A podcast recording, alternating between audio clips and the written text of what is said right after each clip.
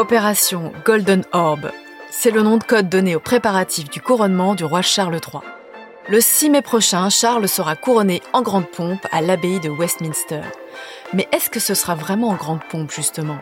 La famille royale britannique est bien consciente de la crise économique et sociale que traverse le Royaume-Uni.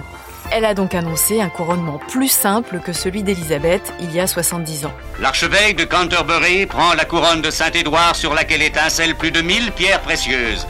Il l'élève à la vue de tous. Je suis Magali Rangin, chef du service Culture et People à bfmtv.com et vous écoutez le podcast royal, le podcast des têtes couronnées.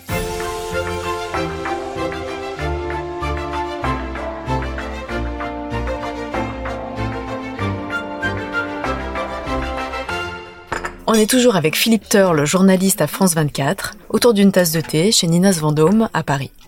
Bonjour Philippe.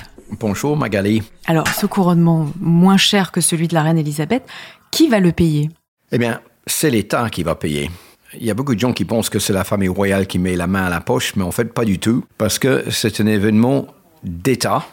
Donc, c'est l'État qui paye. Autrement dit, c'est les contribuables britanniques qui vont mettre la main à la poche pour tout payer, comparé à un mariage royal, par exemple. Dans le cas de Harry et Meghan ou de William et Kate, c'est la famille royale qui paye les mariages, mais c'est l'État qui paye la sécurité. Dans le cas du couronnement, c'est l'État qui paye tout. Et on estime la valeur ou le coût de ce couronnement dans les 100 millions, 120 millions d'euros ce qui paraît extrêmement cher pour un événement d'une journée, mais c'est beaucoup moins cher que ça aurait pu l'être si on avait fait un couronnement comparable à celui d'Elisabeth II en 1952. Alors qu'on pense que le couronnement de la reine Elisabeth II était beaucoup moins cher, comparé au prix d'aujourd'hui, c'était plus cher, mais comparé au prix de l'époque, ça coûtait à peu près dans les 50 millions d'euros. Le problème, c'est que aujourd'hui, la Grande-Bretagne a complètement changé par rapport à la Grande-Bretagne de 1952. Les prix ne sont pas les mêmes. Et donc, pour que ce soit un couronnement digne du nom, il faudrait que au moins 100 millions d'euros, 120 millions d'euros à peu près, soient euh, sortis pour que cette journée se passe de la meilleure manière. Alors, qu'est-ce qui coûte cher finalement dans un couronnement? La chose qui coûte le plus cher, c'est pas le couronnement en lui-même, c'est la sécurité. Alors beaucoup de monde ne comprend pas pourquoi la sécurité est tellement plus chère aujourd'hui par rapport à 1952, mais à l'époque, il n'y avait pas les problèmes d'aujourd'hui concernant la sécurité. Il y avait juste les fameux bobbies, la police euh, dans la rue, qui étaient euh, envoyés en nombre pour contrôler la foule la priorité, c'était que la foule ne déborde pas sur la route ou devant le passage de la reine Elisabeth II. Mais il n'y avait pas de problème de terrorisme, il n'y avait pas de problème avec la menace des armes, il n'y avait pas de problème avec une menace de bombes. Donc tout cela aujourd'hui est différent, les euh, problèmes sont plus les mêmes. Donc ça explique pourquoi on a des flics passés partout, les tireurs d'élite sur les toits des immeubles, les renseignements euh, qui guettent partout pour savoir s'il n'y a pas un projet d'attentat. Et donc évidemment, c'est beaucoup, beaucoup plus cher aujourd'hui qu'en 1952. Le reste de l'argent, c'est dans la préparation euh, du couronnement à Westminster Abbey et comment ça va se dérouler la journée. Mais vraiment, le plus près du budget, c'est dans la sécurité.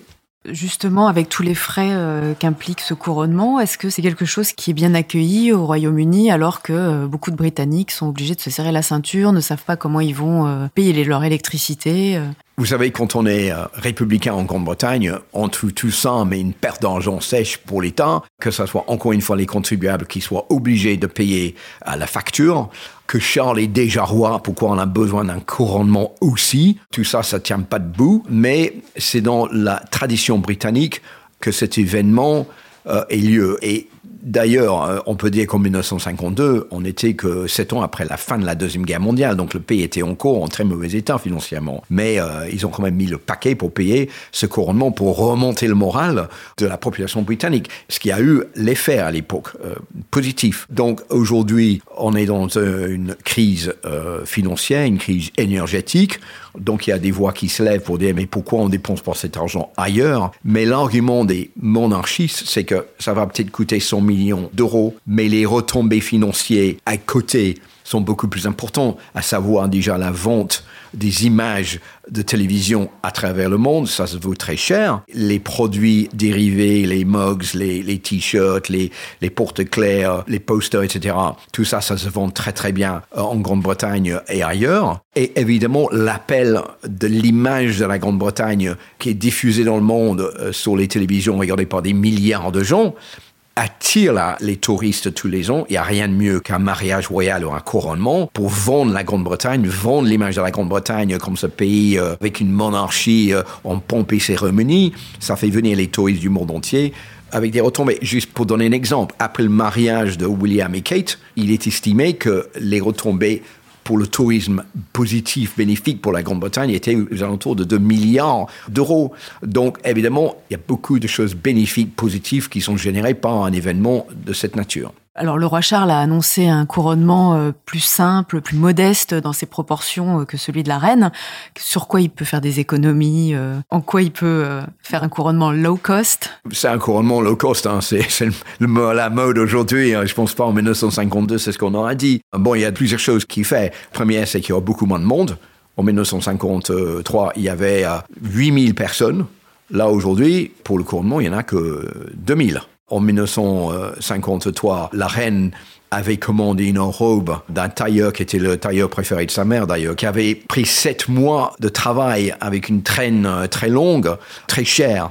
Pour ce mariage, Charles, il va porter un vêtement militaire qu'il a déjà porté. Donc pas de prix pour le vêtement. La cérémonie en elle-même va être beaucoup moins longue que la cérémonie de 1953, à savoir au lieu que ce soit 3 heures ou 4 heures, euh, on aura peut-être une heure et demie. Donc tout ça est fait en sorte pour que euh, les économies sont faites. Le voyage après en, calèche autour de Londres sera moins longue qu'en 1953. Et donc, le roi est au courant des soucis financiers des Britanniques. Donc, il se dit, je dois le faire parce que ça fait partie de la tradition. Euh, c'est pas toujours lui qui décide tout aussi, mais c'est moi qui décide comment la journée va se dérouler. Et donc, il faut pour la bénéfice des Britanniques, pour qu'ils aient une cérémonie qui soit un bon rapport qualité-prix, que je fasse un effort pour être couronné, mais dans les meilleures conditions. Et c'est ça qu'on va voir le 6 mai. Il faut que le contribuable en ait pour son argent. Exactement. Merci beaucoup Philippe Turle d'avoir répondu à mes questions pour le podcast royal. Si cet épisode vous a plu, n'hésitez pas à le noter ou à laisser un commentaire. Pour ne rater aucun épisode, abonnez-vous. À la semaine prochaine!